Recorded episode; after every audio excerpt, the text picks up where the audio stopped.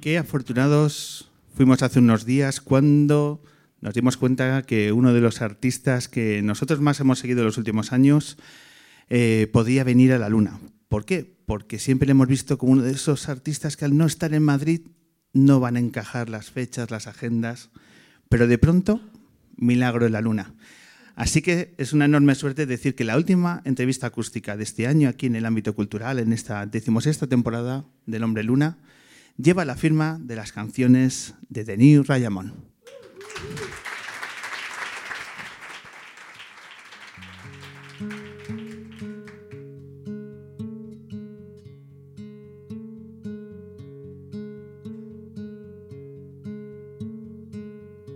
Si hoy puedo recordar esos cielos de abril, dejaban de sonar dentro de mi habitación.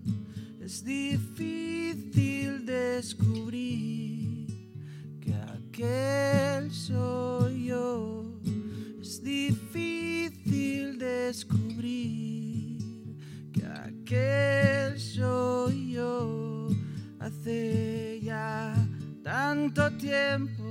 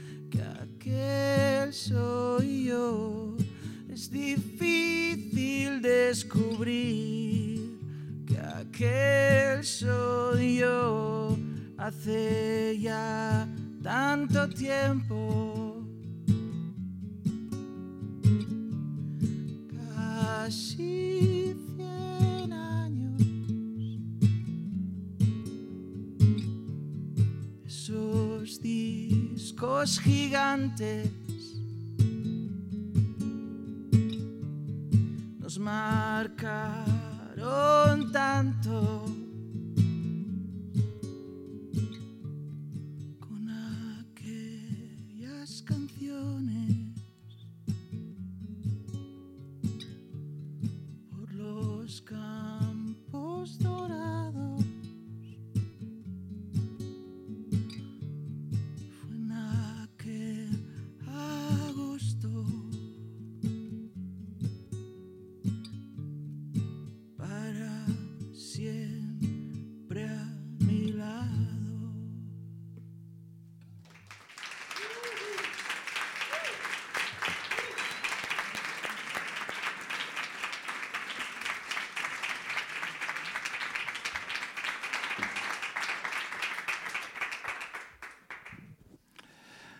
Ramón Fernández, bienvenido al hombre que se enamoró de la Luna.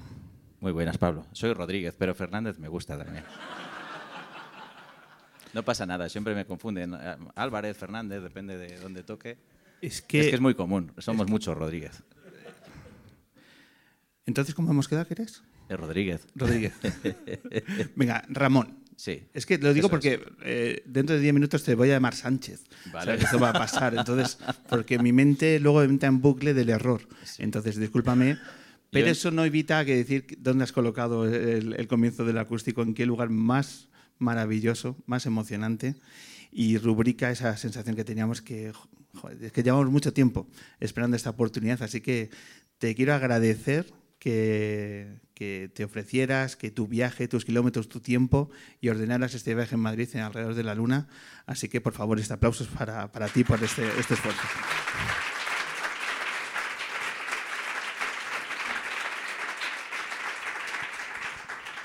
Gracias, Pablo. Yo, yo es que tenía muchas ganas de venir porque yo escucho tu programa ya hace tiempo.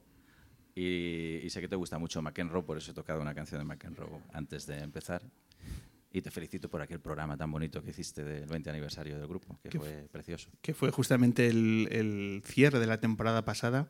¿Ya? Que- ¿Hace un año de eso? Hace un año. que Madre estuvimos en aquella, Tú también en estabas. aquella azotea. Sí, sí. Es que Javier también Javier estaba estaba, aquel sí, día. Vienes, vienes. Pues es que es un poco artificial que Javier, que estuvo en el especial de McEnroe y, que, y estando aquí, también participó activamente en el día, porque contacté contigo si nos podías mandar un guiño hacia, Sí. hacia Ricardo. Sí. Eh, Javier se enteró que estábamos preparando ese sarao, un- sin público, porque lo grabamos en un estudio eh, BG que está allí en, por Avenida América en una azotea en una mañana maravillosa de sábado. Y claro, teníamos allí a Javier, pues súmate, al final eh, participa. ¿Le decimos que participe en la entrevista? Pues claro que sí, hombre. Sí. Hace tiempo Javi, que ¿te no nos importa? vemos, además. Te, te atracamos así en un momento. Pero, No, hombre, súbete aquí porque el tiro de cámara, Javier, con tu perfil, mejor aquí. ¿sabes? Qué falta de respeto a un presidente de la República, de verdad. que o, o te empoderas o esto va, a- va a Te estás viniendo muy arriba, ¿eh? me estoy, bueno, perdón, que eres el presentador de este programa. me estoy sublevando. Eh, bien. Bueno, la insubordinación. pues mejor tres voces, ¿vale? Para, yo para este encantado de hablar con, con los dos. O sea que- mejor. Así hablo menos, habláis más. No, no, que hable Pablo. Digo menos tonterías ¿eh? y ya está. Eh, ¿Cómo te estás organizando estos días en Madrid? Cuéntanos, porque Pues mira, yo te escribí porque, bueno, primero vi que, que viniste a nuestro concierto de 15 aniversario, lo cual me hizo muy feliz. Y luego vi que habías hecho unas fotos preciosas y, un- y empezabas a colgar un montón de vídeos. Pues claro, yo cuando toco no me veo a mí misma, ¿no? Pues mira, ahora aquí. ¿eh? es que, que- Y, fotos, ¿eh? Fotaza. y, y nada, entonces pues yo, yo, yo vine aquí pues bueno, ayer porque tengo unas reuniones, porque estoy eh, preparando otro disco y hay que eh, planificar. Y más ahora que he montado mi propio sello, mi propia editorial, por eso me siento muy identificado con lo que contaba Javier antes, porque es como, ¿no? yo hace años tuve un sello, hace muchos años, ¿vale? Lo que pasa que al final, pues de, yo era demasiado joven para, para tanta responsabilidad y la verdad es que perdí muchísimo dinero eh, sacando a grupos, pero que, que ahora están en activo. Como yo publiqué el primer disco de Gonsoda. O sea que estoy súper orgulloso de, de eso. No vendimos, Bien hecho. No vendimos ni uno, ¿no? ¿Vale? Pero ahora es, bueno, es un disco, de hecho es un, un disco clásico que nunca se ha editado en vinilo y que editaremos en vinilo próximamente además por, el, el 15 aniversario de, este disco, ¿no? que estará por primera vez en vinilo. Pues yo publiqué ese disco, el, el primer disco de María Rodés antes de que fuera María Rodés. Eh, pues eso, pero entonces pues eh, lo dejé porque yo financiaba esta, este sello con, con otro trabajo que tenía. Yo tenía una productora, ¿no? Y entonces pues era un colador al final, pues estaba aquí pagando todos los discos de todos los colegas, ¿no? Y tuve que parar porque, eh, sí, sí, y cerrar la productora y todo, fue un desastre. Pero ahora eh, estoy en un momento de, de mi vida, digamos, artística, muy tranquilo, donde estoy planificando cada, cada movimiento de una manera más, eh, más mental, a lo mejor. ¿eh? Y, y pienso que es el momento de recuperar mi catálogo, que es lo que estoy haciendo ahora, para eh, gestionarlo yo mismo en mi editorial y mi propio sello y hacer lo que me dé la gana eh, todo el rato, que es lo que quiero. O sea, seguir perdiendo dinero, pero, Pe- Pero, pero a tu rollo. A gusto, ¿sabes? que por lo menos la factura la veas tú, ¿no? Exacto, que al menos me lo deba a mí mismo, ¿no? Eh, no, no, no a terceros. Sí, sí. ¿Te sientes reflejado antes cuando hablamos de que los, de el proyecto de carne cruda, el hombre luna, y ya te metíamos también a ti en, este ejercicio de resistencia, de trinchera, de seguir picando piedra? ¿Notas que tu carrera tiene mucho de eso también? Sí, yo lo veo más como, sí, como estar dentro del sistema, pero estando fuera, ¿no? Como en la periferia, más que una trinchera. Yo lo veo así, es como una, un trabajo de periferia para formar parte del sistema, pero para cambiarlo de alguna forma desde, desde otro sitio, ¿no? Y ir ganando adeptos también, porque es lo mismo. ¿no? Yo lo que intento hacer con la música es un poco lo que, lo que hacéis vosotros con, con vuestros programas y vuestros contenidos, ¿no? Yo lo que intento hacer es eh, buscar una belleza cada vez más, ¿no? Y, ir puliendo una lírica para que la gente eh, se emocione con una canción. O sea, lo que quiero es, si puedo conseguir que alguien llore escuchando una canción mía, me doy por satisfecho, porque eso es lo que busco, tocar esa patata, ¿sabes? Eh, humanizar, volver a humanizar eso, ¿no? porque está todo muy deshumanizado en general. Es un poco lo que hablabais vosotros antes aquí, ¿no? Todo está como en los extremos, ¿no? Y en, y en, y en la, en la eh, diferencia, ¿no? En la discusión, ¿no? Y, y todo es mucho más sencillo en realidad, ¿no? Es lo que decía hace un momento Javier de, yo creo en un, en un, mundo plural donde todo el mundo tenga sus ideas y que las defienda con un respeto. Porque eso lo hemos tenido nosotros aquí en este país. Durante algún tiempo fue así. Tú podías estar hablando con alguien de derechas o de izquierdas al que respetabas, ¿no? Pero esto ha quedado totalmente destruido, ¿no? Y, y, y en la música, pues yo veo que es un poco lo, lo mismo, ¿no? Eh, evidentemente que cada uno haga lo que le, lo que le dé la gana, ¿no? Pero mi, mi, misión, al menos para mí, para darle un sentido a mi lugar en el mundo, es intentar hacer algo bonito. Ya está, eso es lo que, lo que intento hacer. Javier, ¿cuándo llegas tú a la música de, de Ramón? Yo hace bastante tiempo, porque le he seguido desde. Bueno, yo le conocí cuando era así. Sí, bueno, pero porque Javier es músico. Javier también. Eh, tú tocabas también Sí. en esa época en la que sí. nosotros empezábamos. Es más o menos. Somos de la Sí, misma somos de la misma quinta, entonces- Tú, siempre te has conservado más joven porque hiciste un- un pacto con, con Robert Johnson o, o algo. ¿sabes? Absolutamente, en el cruce de caminos, eso es. Sí, sí. No, desde sus inicios le vengo siguiendo toda su carrera, que además ha tenido como distintas fases. O sea, está haciendo cosas bonitas, pero al principio estaba más cabreado. Sí. Y, y me alegra que, bueno, he tenido ese proceso de maduración y a mí me, ha me gusta mucho lo que hizo en sus inicios como grupo y me gusta mucho cuando ya se convirtió en The New Raymond y empezó a tocarnos la patata. Yo creo que este hombre es, como el título de uno de sus discos, un rompehielos. O sea, es un tipo que realmente consigue romper ese hielo que tenemos todos a veces en el corazón, todas esas barreras, eh, y lo estás consiguiendo, macho. Nos estás emocionando. Bueno, eso lo has explicado muy bien. ¿ves? Me ha gustado mucho porque sí que tiene, tiene mucho sentido. Porque en realidad ese disco, eh, o Rompehielos, ¿no? que es, eh, el rompehielos soy yo, soy yo mismo. Claro. O sea, es, eh, y no sé, es, eh, es como, claro, lo de escribir canciones y siempre desde un punto tan autobiográfico, ¿no? como es lo que hacía yo, al principio, pues claro, lo cuentas todo que es el problema que tenía yo con mi primer disco, por ejemplo, a propósito de Garfunkel. ¿Por qué le gusta a la gente y tal? Porque lo estás contando todo, ¿no? Desde un sitio particular, ¿no? Y por eso les gusta. Pero entonces yo pensé, tío, no, no puedes hacer terapia en, directo, no se puede hacer. O sea, guárdate un poquito las cositas y entonces he ido pues puliendo la lírica, buscando cierta poesía, para que al final eh, cualquiera que escuche la canción, eh, cuando tú escuchas una canción, por ejemplo, es inevitable que tú lo lleves a tu terreno personal y a tu propia experiencia. Siempre va a suceder así.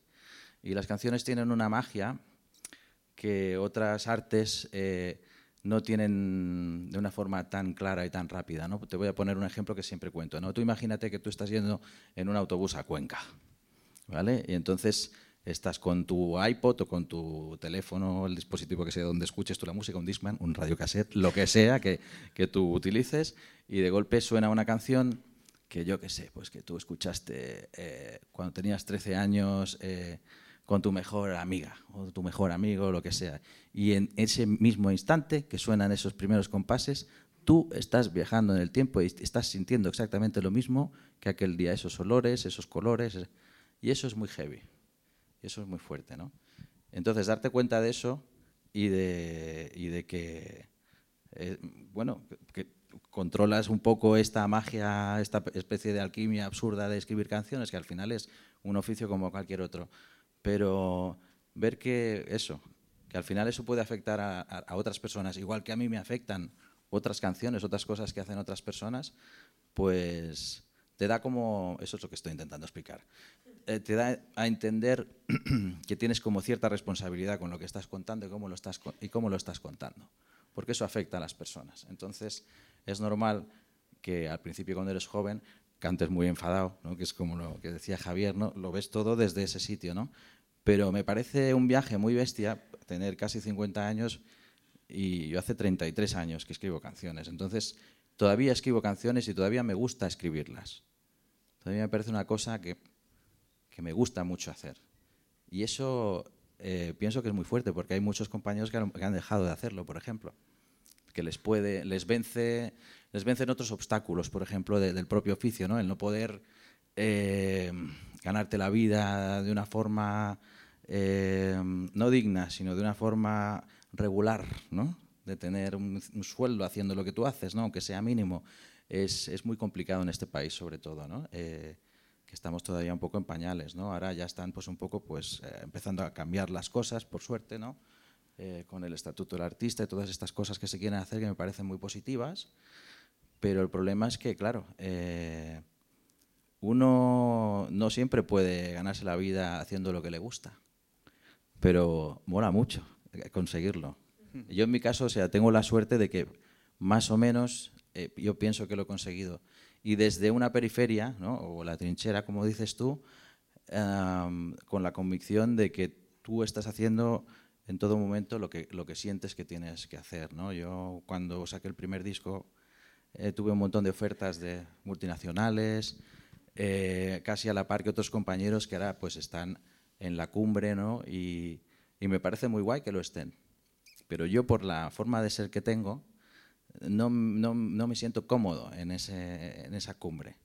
Yo no me siento cómodo, por ejemplo, cuando estoy haciendo un concierto. O sea, sí que lo disfruto, pero yo no quiero ser el centro de nada. Yo no aparezco en mis videoclips.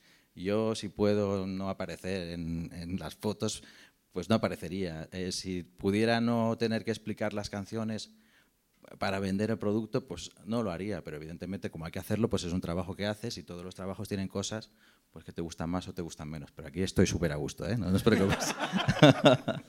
¿Vale? Pero me refiero a todas estas cosas, ¿no? Entonces, pues, eh, eh, no sé, yo estoy muy feliz de todavía estar aquí y poder contarte pues que tengo un disco ya grabado, que voy, a, que voy a sacar otro disco, ¿no? Que todavía esté sacando discos me parece muy fuerte, a mí mismo, ¿no? Es decir, hostia, todavía estás aquí, con todo este camino que, que has pasado y sigues aquí haciendo lo mismo. Y eso es porque lo haces desde una verdad, ¿no? Chimpón. Antes de hablar del, del nuevo disco, eh, necesito hablar de los dos conciertos de hace unas pocas semanas, Sí. en Barcelona y en Madrid, en ese viaje en el tiempo del que nos hablabas ahora mismo, ¿no? Cuando tú eh, mm, hablabas de esa regresión que le provoca a la persona cuando escuchan esa canción, Sí. me pregunto si a los músicos os ha pasado lo mismo.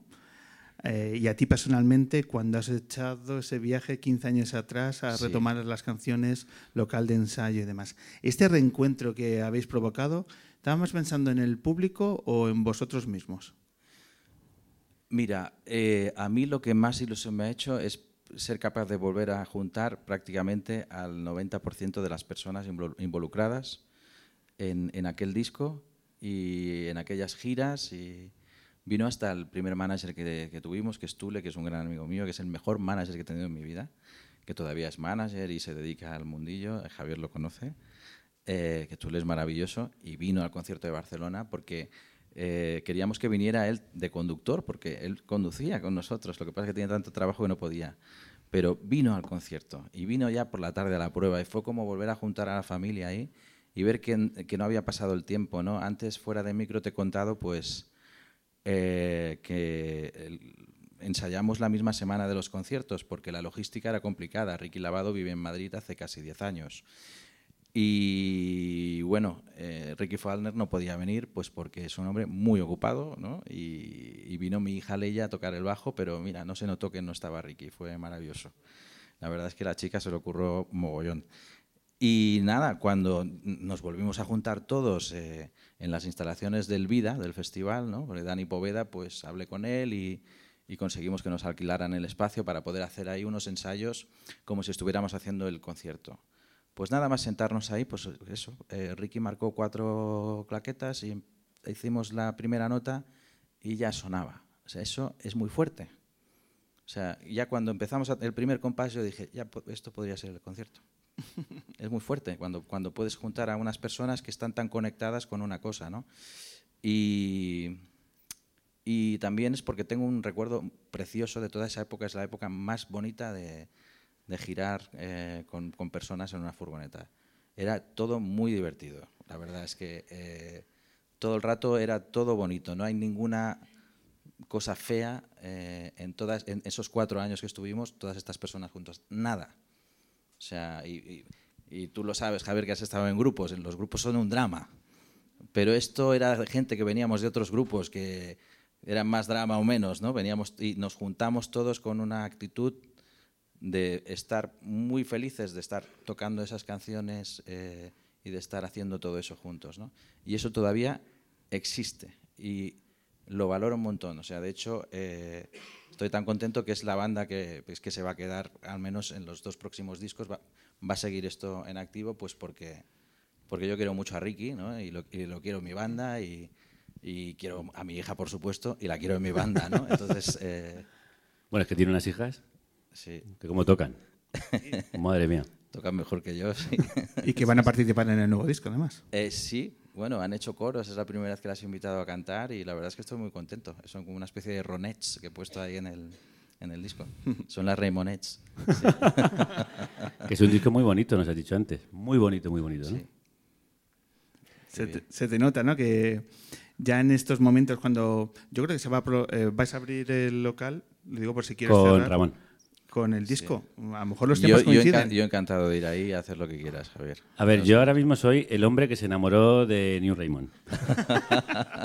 Sí, porque lo estoy escuchando y está siendo tan bonito escucharle, oírle, eh, recordar momentos preciosos, eh, celebrar la música, celebrar el compañerismo, celebrar una carrera, celebrar todo lo recorrido.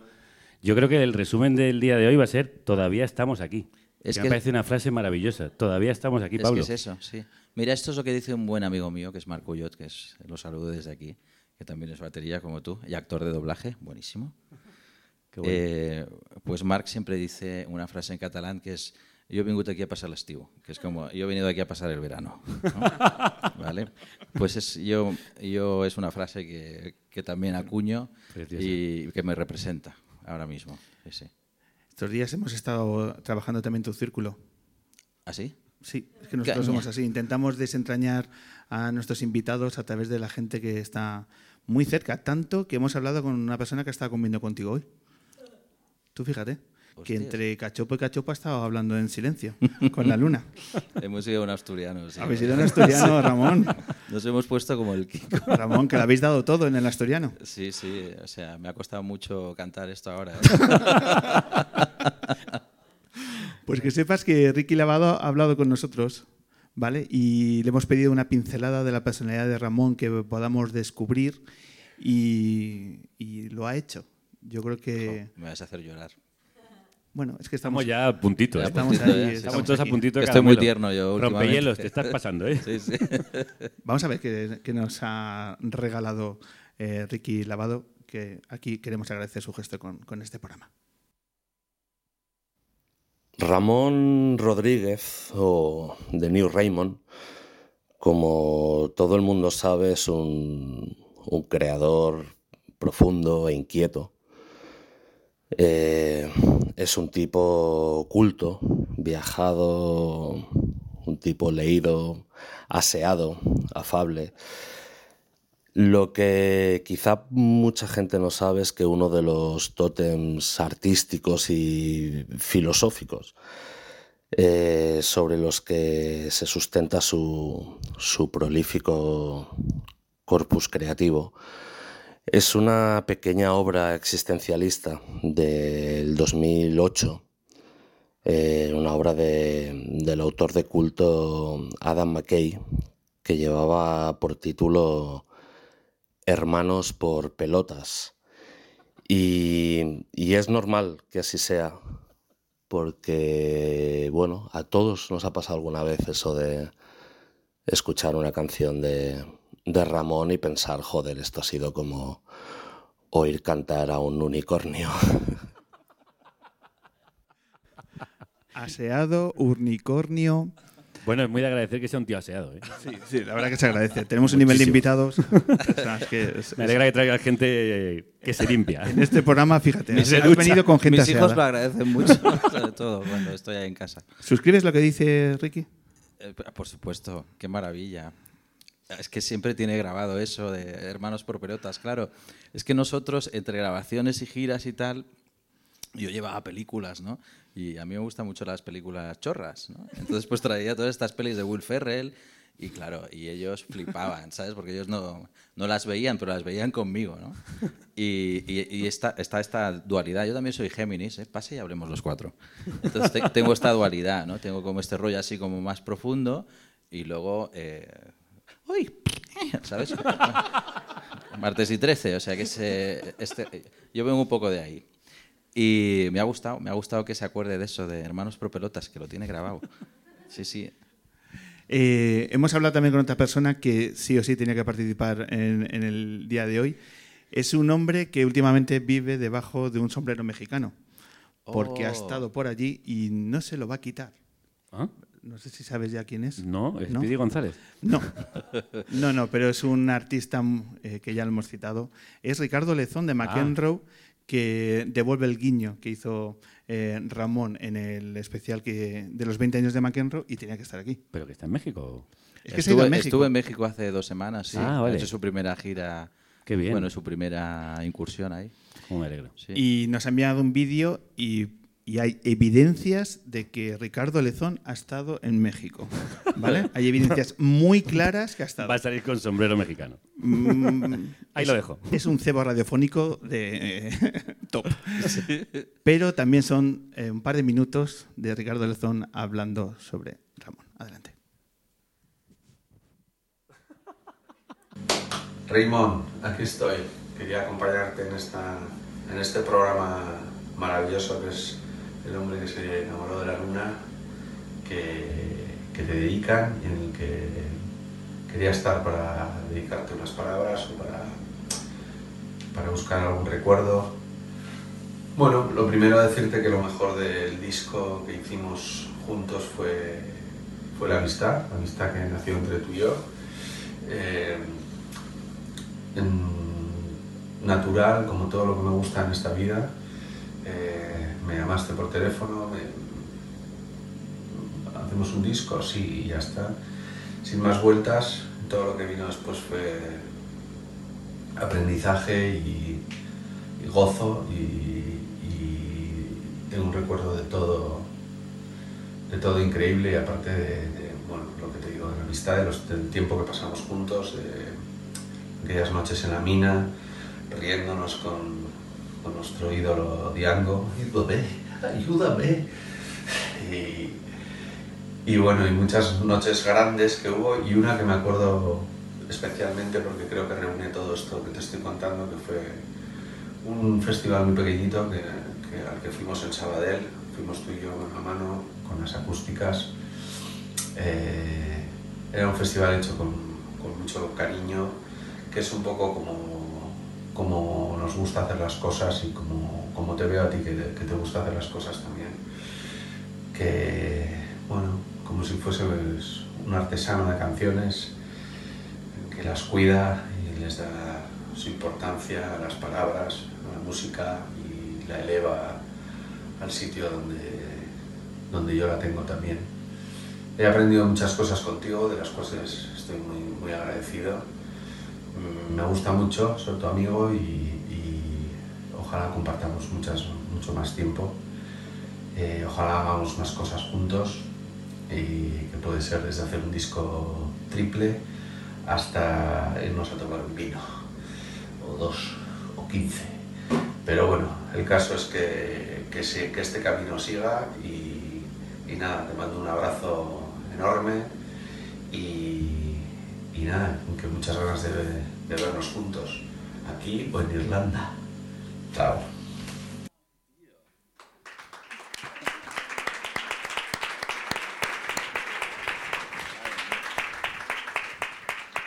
¿Qué ha pasado en el momento final? Es- Eh, wow, este vídeo lo hizo ayer, ¿no? O hace dos días. es- nosotros trabajamos la actualidad. Tú eres, tú eres un máquina, ¿eh? Eres un mago. Jo, qué, qué bien. Y es que quiero mucho a Ricardo. Es que ¿quién no puede eh, no querer a Ricardo? Es imposible. Es un tío con muchísimo talento, escribe unas canciones increíbles y con una humildad eh, tan grande como su corazón. Es un tío maravilloso, que tengo la suerte de que sea mi amigo también. Y, y nada, pues mira, ha pasado al revés. El otro día me llamó para ver si hacíamos el segundo disco. Y lo vamos a hacer. ¿Y lo vais a hacer? Bien. Bueno, esto es una eh, enorme alegría y, y noticia. Sí, lo vamos a hacer. Y Triple, para- pero va a ser triple, como No, dices. no, tri- triple, no, hombre, no. no. Se ha venido un poco arriba, ¿no? No, bueno, a ver, no, triple no, triple no, es que si no. No, porque el primero ya dura un montón. O sea, es que las canciones de Ricardo son largas. Las- mis canciones pueden durar de un minuto a siete, ¿no? Depende, ¿no? Pero normalmente duran 2.30, ¿eh? Pues son cortitas. Las de Ricardo duran cuatro o cinco minutos. Si haces un disco triple, va a salir la torta a un pan, eso, fabricarlo. ¿Y lo de Irlanda? Eso es. Lo de Irlanda es que queremos ir a grabarlo allí. Ah. Por las pintas. No, porque nos, porque nos gusta, es un país que nos gusta mucho. Y, yo he estado muchas veces ahí. Yo, yo iba todos los veranos con mi hermana cuando mi, mi padre y mi madre querían echarse unos arrumacos en verano. Pues nos, nos mandaban allí a estudiar inglés. Entonces hacíamos de todo menos estudiar inglés, por supuesto. Y, le tengo muchísimo cariño a, a, Dublín, a Malahide, de Portmarnock, toda, toda esa zona de allí. Eh, también recuerdo, pues eso, ir a ver esos yacimientos eh, mm, prehistóricos, ¿no? Eh, Newgrange y todo eso que hay ahí, ¿no? Que eso a mí me flipa, todo ese mundo neolítico y a mí eso me tira mucho. Es, es- es interesante, pero lo, lo de Diango, Lo de Diango es, oh, bueno, lo mismo que lo de Hermanos por Pelota. Estábamos grabando el disco y entonces vimos aquel vídeo donde Diango, po- pobre hombre, está en un plato de televisión y entonces eh, está sentado como en una silla que es como una butaca muy, muy alargada y lo ponen como muy a la, a la, ¿no? a- al extremo de la butaca y mientras va cantando pues la butaca se eleva y el hombre, y el hombre se cae. ¿Vale? Pero entonces va cantando, ¿no? Eh, ¿Cómo era? No te vayas, mi vi. ¡Ah! Se cae. Y el tío está en el suelo ahí con toda la dignidad del mundo, porque es un artistazo. Sigue cantando. Sigue cantando y dice que no pare la música, ¿no? Porque está en el suelo, pero mientras tanto dice, "Eh, por favor, ayúdame, ¿no? Porque no se puede levantar, pobre hombre, porque se ha dado un leñazo, padre. Pero entonces se levanta y sigue, y que no pare la música y sigue cantando. Y eso nos, nos encantó. Y entonces nos pasamos toda la grabación, pues, ayúdame. tal, ¿no? Cuando alguien estaba ahí grabando y tal, pues, y así, esa es la coletilla de, de esta grabación, como, como otras tantas, porque es eso, yo siempre me pongo a hacer el, el idiota en las grabaciones y siempre hay cosas de estas, ¿no? Eh, en- si, si ahora abriéramos las pistas, por ejemplo, de, de mis discos de canciones, al final de ellas encontrarías un montón de chistes, monólogos, tonterías, ¿no? Que, que, que- voy haciendo entre tomas. Y entonces eh, Santi García, por ejemplo, la, la recopilaba y hacía como un max mix. Y a veces te pasaba, ya están las mezclas del disco, ¿no? Y tú ibas escuchando el disco, pero entonces una de ellas tenía estas mierdas, ¿sabes? y, y cosas, estas bromas así, ¿no? Internas y... Y Ricardo, tengo que decir eh, también que es un tío súper divertido. Es súper divertido. O sea, yo no me he reído tanto como con este tío. La gente tiene una imagen de él. Vamos a ver por las canciones que hace, lógicamente. Eh, Claro, claro. Pero es, es, es eso, es como, hostia, qué canciones más tristes. No, es que no son tristes, son, son, son hermosas, es distinto. O sea, por- no, no te pones triste, es que te está hablando desde un sitio eh, muy profundo. Eso es. Claro, pero es como tú no te vas a poner películas de, yo qué sé, de, de, de Las von Trier todos los días, ¿no? Pero canciones de McEnroe sí, Sí, ¿sabes? Yo me las pondría, sí. sí, yo, sí. yo me los pongo, de hecho.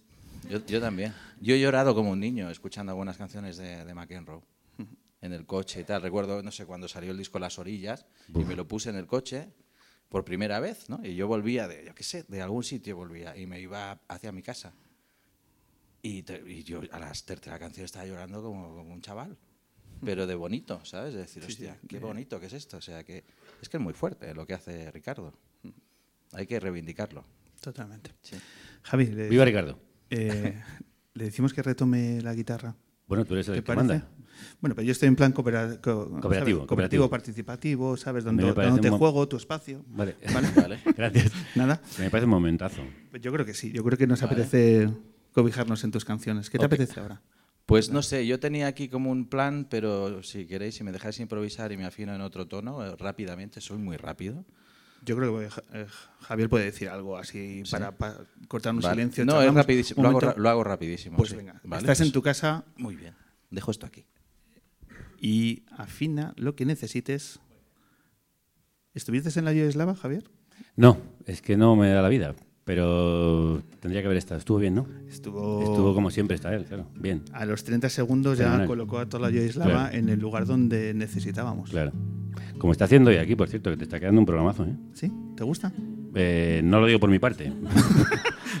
Tú no lo dices por los invitados de hoy, ¿no? No, lo digo por él. Es que está siendo precioso. Está hablando de cosas muy importantes. Que le escuchas y, y dices, es que es normal que luego haga las canciones que haga. Claro. O sea, es que Hay que cuidarse más, como dice él. Hay que cuidar las canciones y cuidarse más, en general. Todos, todas. queda bonito hablar mientras él está... Sí, mientras... este Tú sigue, momento- Ramón, tú sigue afinando. Queda como muy Que está quedando muy radiofónico. Sí, este es el momento, ¿verdad? Ahí que no como- dónde nos va a llevar, pero como pareja radiofónica. Sí, eh. es- Me estoy enamorando también de Pablo.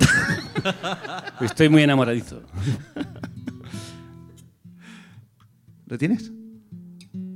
Vale, os voy a tocar una canción que escribí con un amigo mío que es dramaturgo, que se titula El Pony Roach, que es el título de un libro de John Steinbeck, El, el Pony Colorado. Y va sobre, está inspirada en el libro, ¿vale?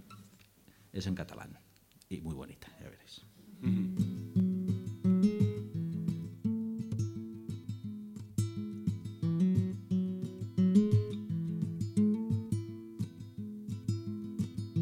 Cavalca cegament amb la crinera llarga i espessa no t'eixis amansi quan et posen estreps et revoltes violent jo veig els teus ulls vermells de por, no t'eixis amansi.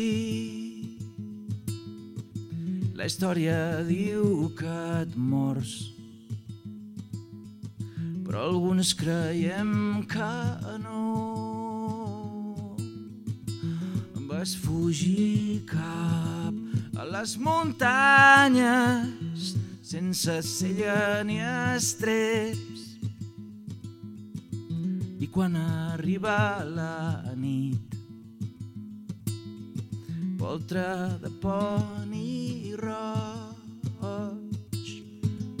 ella imagina que cavalca sempre al teu costat per les muntanyes Califórnia.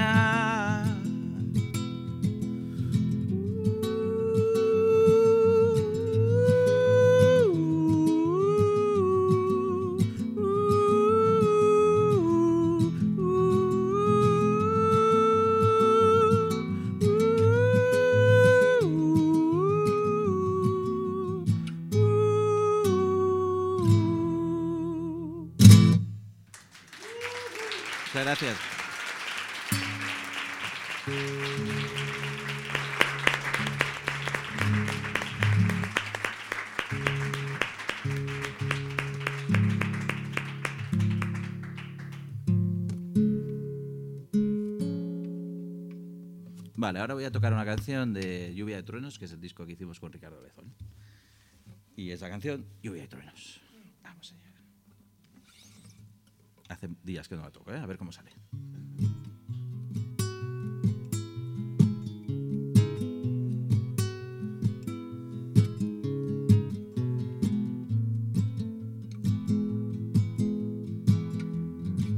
Pues no me acuerdo. ¿Ves? Espérate, déjamelo mirar, ¿vale? Eso me pasa por improvisar, ¿ves? Todo esto lo puedes editar después, ¿no? Sí, lo editamos. No, no hay ningún problema. Espera, ¿eh? Un segundito.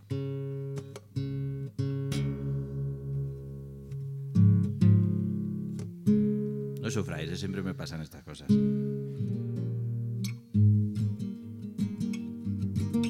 Lo tengo, vale. Pues vamos allá.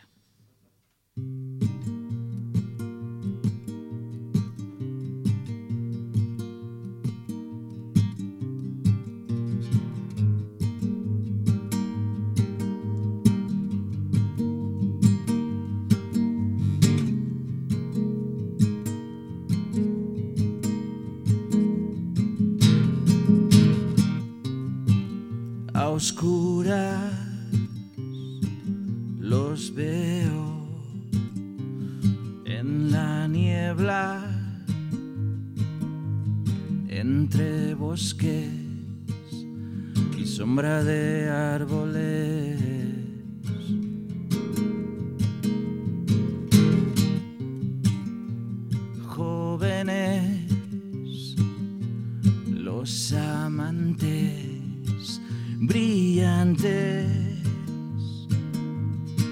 veloces, cual relámpago.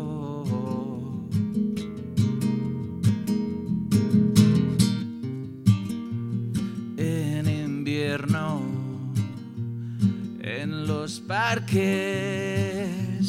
a distancia los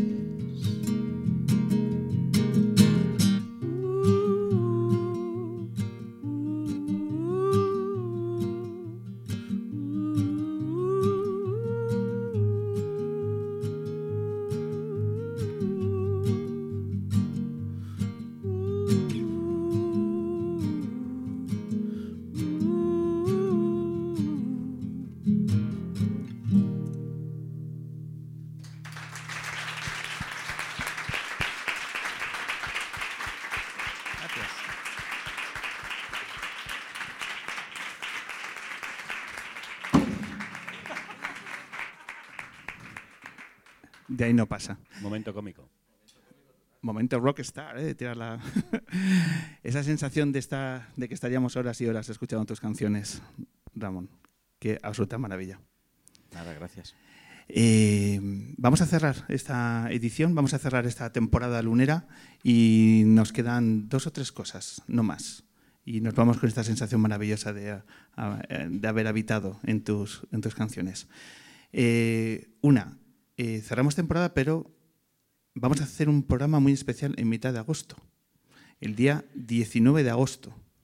Nos vamos a llevar la luna a un lugar que creo que es absolutamente maravilloso, que tenemos un montón de ganas de conocer, que es este, el Teatro de Canales de la Sierra, el teatro más antiguo de la provincia de La Rioja, que unos amantes de la cultura han restaurado hace 15, 20 años y todo el público que está aquí en el ámbito cultural está viendo que es un lugar de apenas de 100, 120 eh, de aforo, con un escenario con una boca de apenas 4 metros, pero rehabilitado con un gusto maravilloso, que están fomentando el- todo el valle a través de la cultura, a través del momento cultural, los actos que hacen a través del teatro. Y allí, el sábado 19 de agosto, vamos a firmar una luna que ya nos pone los pelos de punta. Así que atentos a nuestras redes, que ya estamos ultimando todos los detalles para que el 19 de agosto estemos en Canales de la Sierra, un pueblo recóndito en las montañas de La Rioja, donde hay un teatro que alguien no creó hace 250 años, que lo han rehabilitado hace 20 y que ahí vamos a firmar una luna. Así que ahí lo dejamos. Otra cosa que queremos decir es que este programa está dedicado a una fan de The New Rayamond desde hace muchos años, que hoy le encantaría haber estado aquí, pero como vive en Mozambique, es la lunera que tenemos más lejana Oh. Y no ha podido estar aquí. Pero este programa va para Merichel Molinos, que ella lo sepa. ¿vale? Pues oye, Merichel, eh, Molinos, eh, encantado de, de saludarte desde aquí. pues para ella va este programa. Y siempre cerramos, Javier, con las temporadas con la misma canción. Es un temazo. Es un temazo. Es un temazo y además mm, vamos a acabarlo de forma épica. Eh, ¿Me ayudas? Sí, sí, claro. Yo a Ramón ya le veo muy mentalizado para, Sí, sí, para que ya veo, ya está afinando. Muy bien. Está afinando, Sí, ¿vale? No te va a gustar la canción, ya verás. Nos gusta, nos gusta. Nos gusta. Nos gusta. Sí, antes se la, he- se la he- se la he chivado. Ah, ya antes. se la ha chivado, vale. Así que con esta maravillosa canción que suele cerrar las temporadas luneras, nos comenzamos a despedir la décimo sexta temporada del Hombre Luna.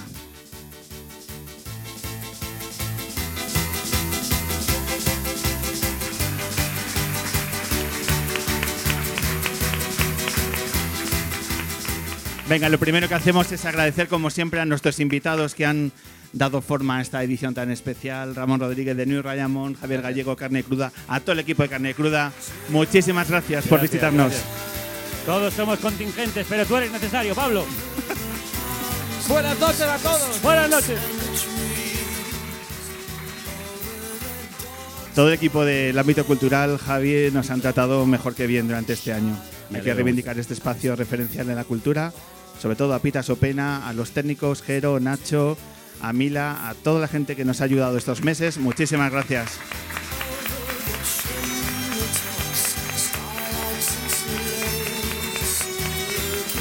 Ramón, ya has visto el tipo de público que tenemos, el mejor público de los eventos de Madrid. Maravilloso. ¿Vale? Aparte de los que hace carne cruda, luego está el nuestro, lo sabes. Lo sé, lo sé. ¿Vale? Pues son el mismo, aquí. hombre.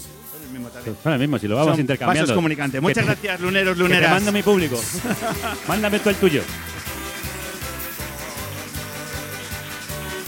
Oye. Ahora que lo dices, también es el mío. Claro. Efectivamente. es el de los tres. Son nuestros. ¡Qué maravilla! bendita República, bendita República. Y por supuesto a mi equipo lunero, a Vicky Cantos, a Rebeca Mayorga, a Daniel Liébana, a Daniel Dono también hoy por aquí, a Sara Cantalapiedra, a todo el equipo que me ayuda a hacer estas dos horas de radio. Y nada, un placer como siempre haber llevado hasta buen puerto una temporada más. Soy Pablo Loriente, que es la voz que intenta dar forma a esta humilde propuesta de diferencia que de nuevo creo modestamente que lo hemos conseguido. Ha sido un placer, Ramón, Javi, Pita, muchísimas gracias. Gracias a ti. gracias a ti.